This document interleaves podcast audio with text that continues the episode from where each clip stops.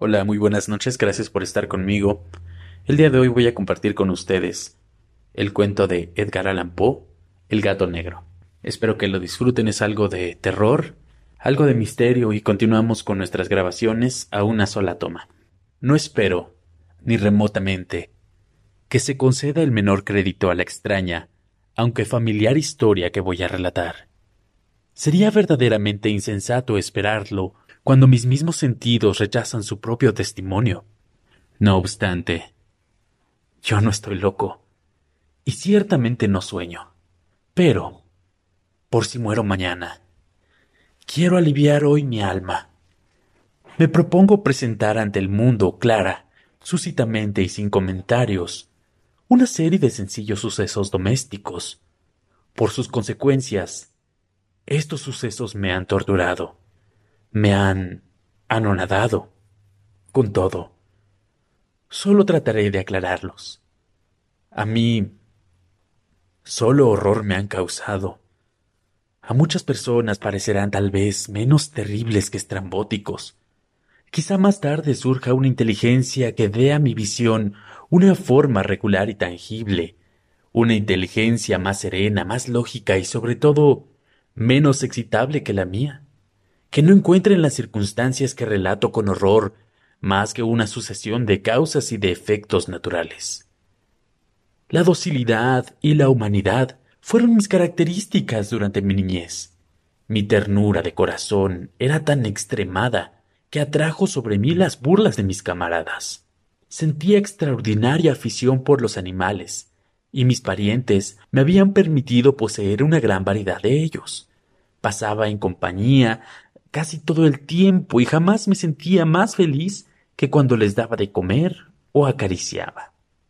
Esta singularidad de mi carácter aumentó con los años, y cuando llegué a ser un hombre, vino a constituir uno de mis principales placeres.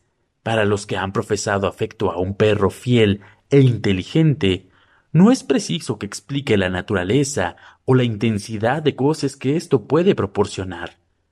Ay, en el desinteresado amor de un animal, en su abnegación, algo que va derecho al corazón, del que ha tenido frecuentes ocasiones de experimentar, su humilde amistad, su fidelidad sin límites. Me casé joven, y tuve la suerte de encontrar en mi esposa una disposición semejante a la mía. Observando mi inclinación hacia los animales domésticos, no perdonó ocasión alguna de proporcionarme los de las más, los de las especies más agradables. Teníamos pájaros, un pez dorado, un perro hermosísimo, conejitos, un pequeño mono y un gato. Este último animal era tan robusto como hermoso, completamente negro y de una sagacidad maravillosa. Respecto a su inteligencia, mi mujer, que en el fondo era bastante supersticiosa, hacía frecuentes alusiones a la antigua creencia popular que veía brujas disfrazadas en todos los gatos negros. Esto no quiere decir que ella tomase esa preocupación muy en serio. Y si lo menciono, es sencillamente porque me viene a la memoria en este momento. Plutón, este era el nombre del gato. Era mi favorito, mi camarada. Yo le daba de comer y él me seguía por la casa donde quiera que iba. Esto me tenía tan sin cuidado que llegué a permitirle que me acompañase por las calles.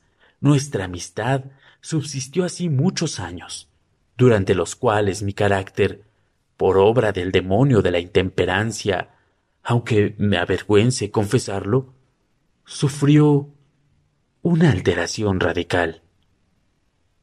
Me hice de día en día más taciturno, más irritable, más indiferente a los sentimientos ajenos. Llegué a emplear un lenguaje brutal con mi mujer. Más tarde, hasta le injurié con violencias personales. Mis pobres favoritos, naturalmente, sufrieron también el cambio de mi carácter. No solamente los abandonaba, sino que llegué a maltratarlos. El afecto que a Plutón todavía conservaba me impedía pegarle, así como no me daba escrúpulo de maltratar a los conejos, al mono y aun al perro, cuando por acaso o por cariño se atravesaban en mi camino, mi enfermedad me invadía cada vez más. Pues, ¿qué enfermedad es comparable al alcohol? Y, con el tiempo, hasta el mismo Plutón, que mientras tanto envejecía y naturalmente se hacía un poco desapacible, empezó a sufrir las consecuencias de mi mal humor. Una noche, que entré en casa completamente borracho, me pareció que el gato evitaba mi vista. Lo agarré. Pero espantado de mi violencia, me hizo en una mano con sus dientes una herida muy leve. Mi alma pareció que abandonaba mi cuerpo, y una rabia más que diabólica, saturada de ginebra, penetró en cada fibra de mi ser. Saqué del bolsillo del chaleco un cortaplumas, lo abrí, agarré al pobre animal por la garganta y deliberadamente le hice saltar un ojo de su órbita. Me avergüenzo. Me consumo. Me estremezco al escribir esta abominable atrocidad. Por la mañana, al recuperar la razón, cuando se hubieron disipado los vapores de mi crápula nocturna, experimenté una sensación mitad horror, mitad remordimiento por el crimen que había cometido. Pero fue solo un débil e inestable pensamiento y el alma no sufrió las heridas. Persistí en mis excesos y bien pronto ahogué en vino todo recuerdo de mi criminal acción. El gato sanó lentamente. La órbita del ojo perdido presentaba, en verdad, un aspecto horroroso, pero en adelante no pareció sufrir.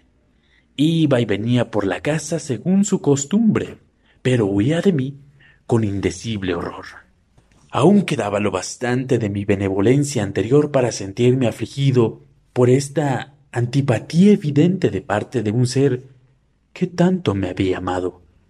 Pero a este sentimiento bien pronto sucedió la irritación, y entonces desarrollóse en mí, para mi postrera e irrevocable caída, el espíritu de la perversidad, del que la filosofía no hace mención.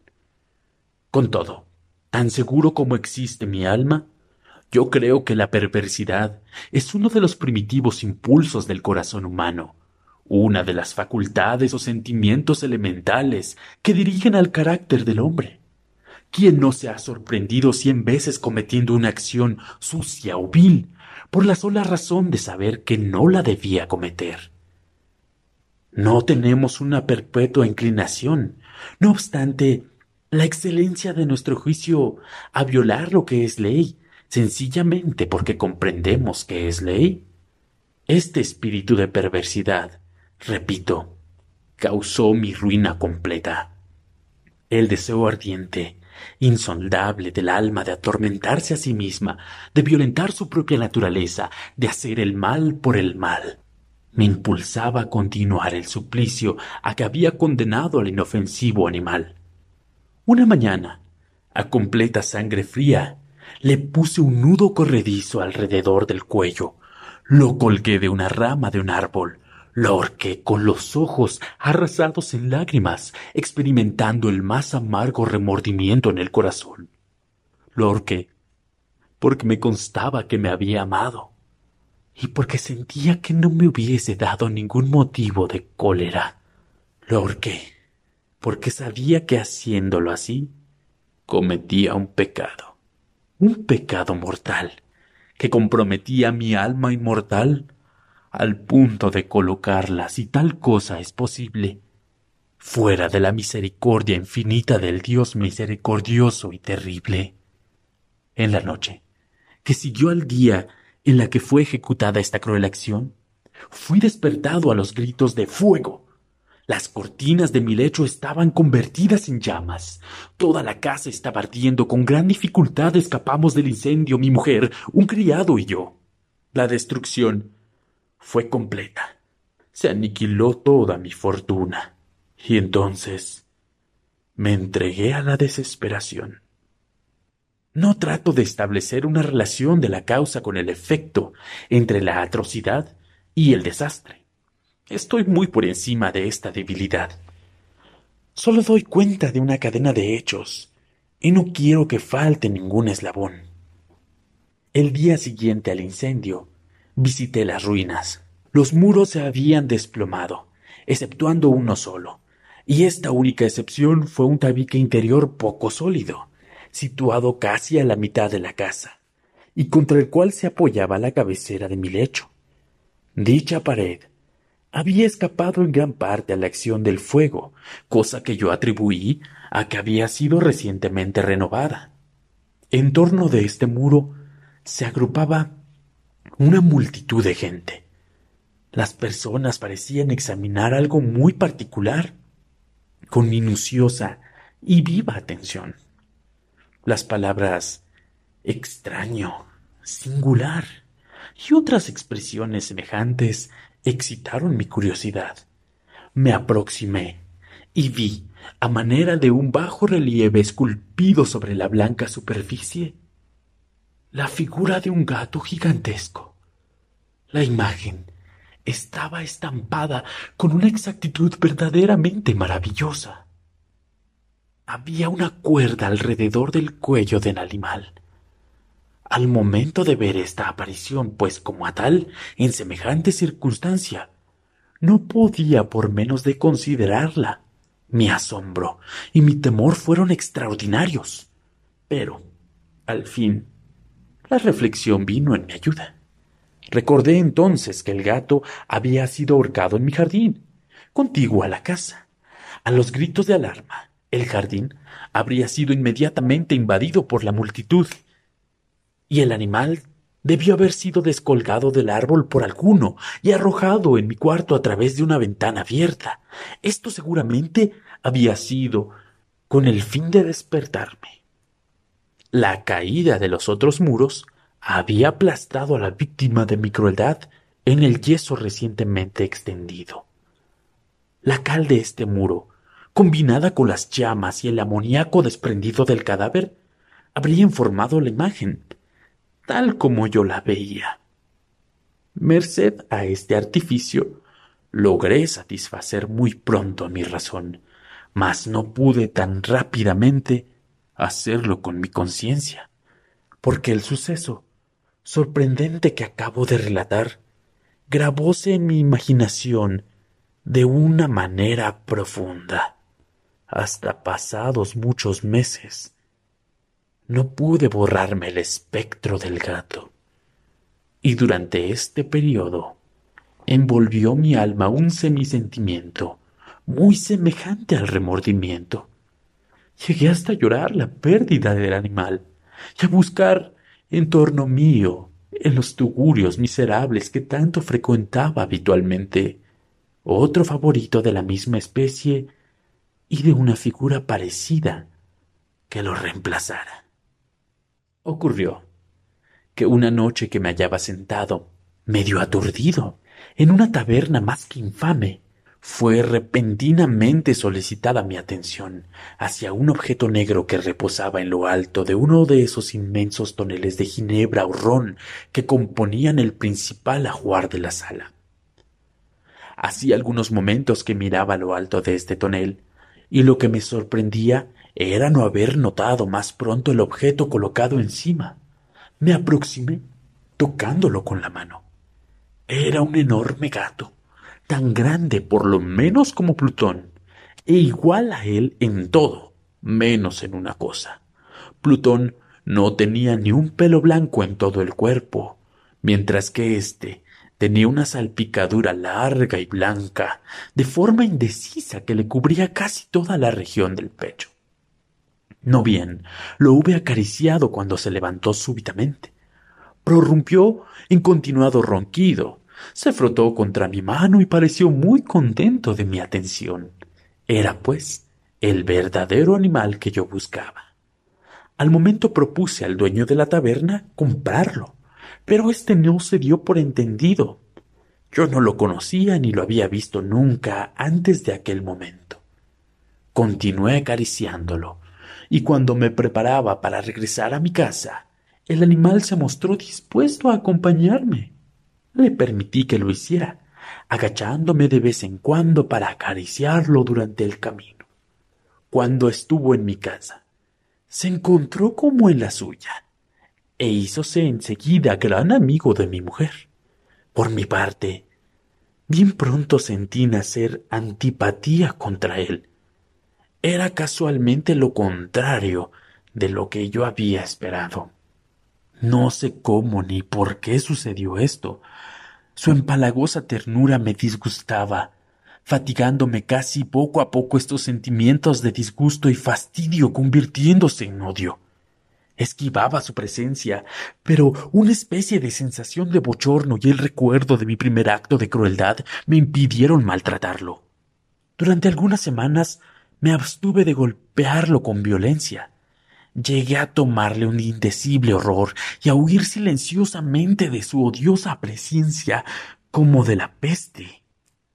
Seguramente lo que aumentó mi odio contra el animal fue el descubrimiento que hice en la mañana siguiente de haberlo traído a casa.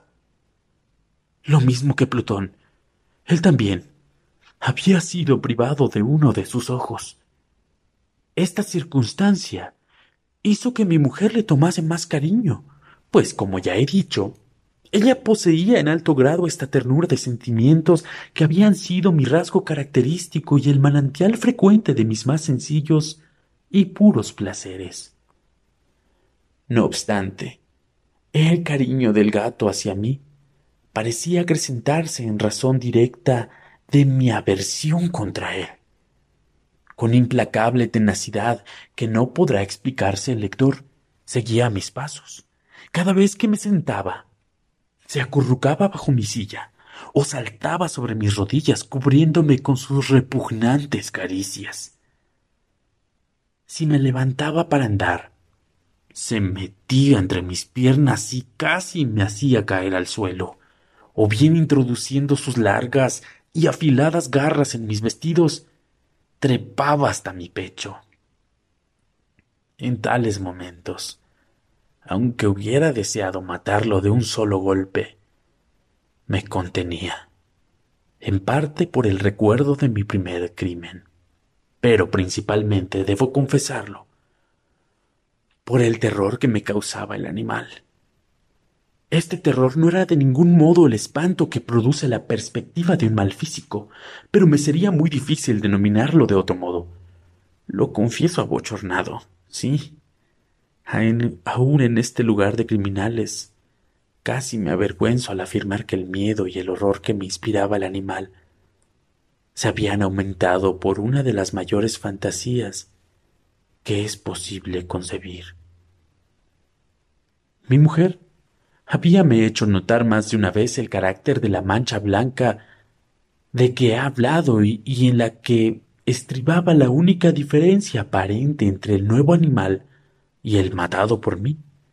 Seguramente recordará el lector que esta marca, aunque grande, estaba primitivamente indefinida en su forma, pero lentamente, por grados imperceptibles que mi razón se esforzó largo tiempo en considerar como imaginarlos, había llegado a adquirir una rigurosa precisión en sus contornos. Presentaba la forma de un objeto que me estremezco solo al nombrarlo, y esto era lo que sobre todo me hacía mirar al monstruo con horror y repugnancia, y me habrían impulsado a librarme de él. Ni me hubiera atrevido.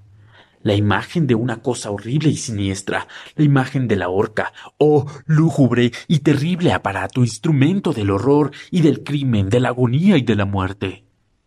Y heme aquí, convertido en un miserable, más allá de la miseria de la humanidad. Un animal inmundo, cuyo hermano yo había con desprecio destruido. Una bestia bruta creando para mí, para mí, hombre formado a imagen del Altísimo, un tan grande e intolerable infortunio. Desde entonces, no volví a disfrutar de reposo ni de día ni de noche.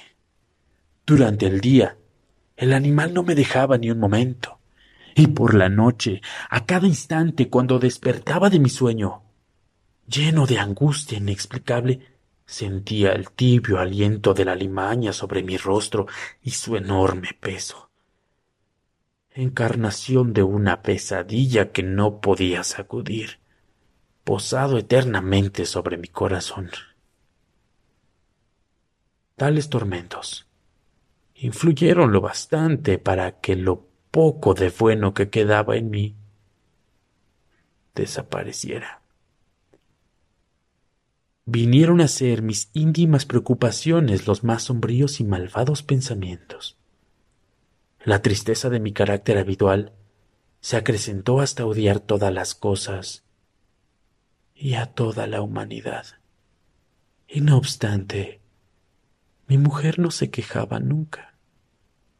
Ay, ella era de ordinario el blanco de mis iras, la más paciente de mis víctimas repentinas, frecuente e indomable explosión de una cólera a la cual me abandonaba ciegamente. Ocurrió que un día que me acompañaba para un quehacer doméstico al sótano del viejo edificio donde nuestra pobreza nos obligaba a habitar. El gato me seguía por la pendiente escalera. Y en ese momento me exasperó hasta la demencia. Enarbolé el hacha y olvidando en mi furor el temor pueril que hasta entonces contuviera mi mano, asesté al animal un golpe que habría sido mortal si le hubiese alcanzado como deseaba. Pero el golpe fue evitado por la mano de mi mujer. Su intervención me produjo una rabia más que diabólica.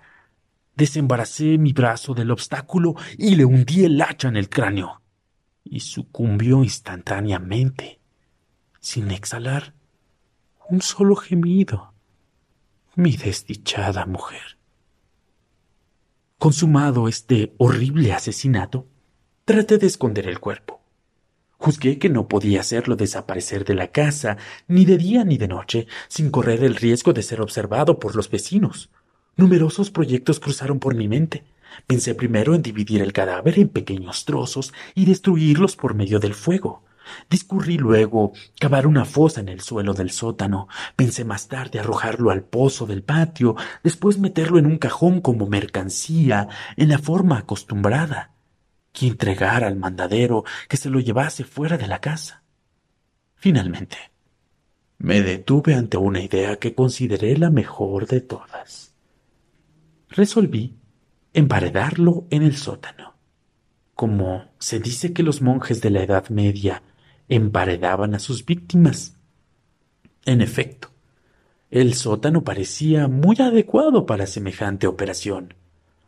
Los muros estaban construidos muy a la ligera y recientemente habían sido cubiertos en toda su extensión de una capa de mezcla, que la humedad había impedido que se endurecieran. Por otra parte, en una de las paredes había un hueco, que era una falsa chimenea o especie de hogar que había sido enjabelgado como el resto del sótano. Supuse que me sería fácil quitar los ladrillos de este sitio, introducir el cuerpo y colocarlos de nuevo de manera que ningún ojo humano pudiera sospechar lo que allí se ocultaba. No salió fallido mi cálculo. Con ayuda de una palanqueta, quité con bastante facilidad los ladrillos y habiendo colocado cuidadosamente el cuerpo contra el muro interior, lo sostuve en esta posición hasta que hube reconstituido, sin gran trabajo, toda la obra de fábrica. Habiendo adquirido cal y arena con todas las precauciones imaginables, preparé un reboque que no se diferenciaba del antiguo, y cubrí con él escrupulosamente el nuevo tabique. El muro no presentaba la más ligera señal de renovación. Hice desaparecer los escombros con el más prolijo esmero y expurgué el suelo. Por así decirlo, Miré triunfalmente en torno mío y me dije, aquí, a lo menos, mi trabajo no ha sido perdido. Lo primero que acudió a mi pensamiento fue buscar al gato. Causa de tan gran desgracia, pues al fin había resultado darle muerte. De haberle encontrado en aquel momento, su destino estaba decidido, pero alarmado, el sagaz animal, por la violencia de mi reciente acción, no osaba presentarse ante mí en mi actual estado de ánimo. Sería imposible describir o imaginar la profunda, la feliz sensación de consuelo que la ausencia del detestable animal produjo en mi corazón. No apareció toda la noche, y por primera vez, desde su entrada en mi casa, logré dormir con un sueño profundo y sosegado. Sí, dormí como un patriarca, no obstante tener el peso del crimen sobre el alma. Transcurrieron el segundo y el tercer día sin que volviera mi verdugo. De nuevo, respiré como hombre libre. El monstruo, en su terror, había abandonado para siempre aquellos lugares. Me parecía que no lo volvería a ver. Mi dicha era inmensa. El remordimiento de mi tenebrosa acción no me inquietaba mucho. Instruyóse una especie de sumaria que fue sobreseída al instante. La indagación practicada no dio el menor resultado. Habían pasado ya cuatro días después del asesinato cuando una porción de agentes de policía se presentaron inapropiadamente en la casa y se procedió de nuevo una prolija investigación. Como tenía plena confianza en la impermeabilidad del escondrijo, no experimenté zozobra. Los funcionarios me obligaron a acompañarnos en el registro, que fue minucioso en extremo. Por último y por tercera y cuarta vez descendieron al sótano. Mi corazón latía regularmente, como el de un hombre que confía en su inocencia. Recorrí de uno a otro extremo el sótano. Crucé mis brazos sobre mi pecho y me pasé afectando tranquilidad de un lado para otro. La justicia estaba plenamente satisfecha y se preparaba a marchar. Era tanta la alegría de mi corazón que no podía contenerla. Me abrazaba el deseo de decir algo, aunque no fuese más que una palabra en señal de triunfo y hacer induditable la convicción acerca de mi inocencia. Señores, dije, al fin, cuando la gente subía la escalera, Estoy satisfecho de haber desvanecido vuestras sospechas. Deseo a todos buena salud y un poco más de cortesía. Y de paso, caballeros, vean aquí una casa singularmente bien construida. Y, en mi ardiente deseo de decir alguna cosa, apenas sabía lo que hablaba. Yo puedo asegurar que esta es una casa admirablemente hecha. Esos muros. ¿Van ustedes a marcharse, señores? Estas paredes están fabricadas sólidamente. Y entonces, con una audacia frenética, golpeé fuertemente con el bastón que tenía en la mano precisamente sobre la pared de tabique detrás del cual estaba el cadáver de la esposa de mi corazón. Ah que al menos Dios me proteja y me libre de las garras del demonio. No se había extinguido aún el eco de mis golpes, cuando una voz surgió del fondo de la tumba. Un quejido primero, débil y entrecortado, como el sollozo de un niño, y que aumentó después de intensidad hasta convertirse en un grito prolongado, sonoro y continuo, anormal y antihumano, un aullido, un alarido de vez de espanto y de triunfo, como solamente puede salir del infierno, como horrible armonía que brotase a la vez de las gargantas de los condenados en sus torturas y de los demonios regocijándose en sus padecimientos. Relatar mi estupor sería insensato. Sentí agotarse mis fuerzas y caí tambaleándome contra la pared opuesta. Durante un instante los agentes que estaban ya en la escalera quedaron paralizados por el terror. Un momento después, una docena de brazos vigorosos caían demoledores sobre el muro, que vino a tierra enseguida. El cadáver, ya bastante descompuesto y cubierto de sangre cuajada, apareció rígido ante la vista de los espectadores. Encima de su cabeza, con las rojas fauces dilatadas y el ojo único despidiendo fuego, estaba subida la abominable bestia cuya malicia me había inducido al asesinato y cuya voz acusadora me había entregado al verdugo, al mismo tiempo de esconder a mi desgraciada víctima. Había emparedado al monstruo.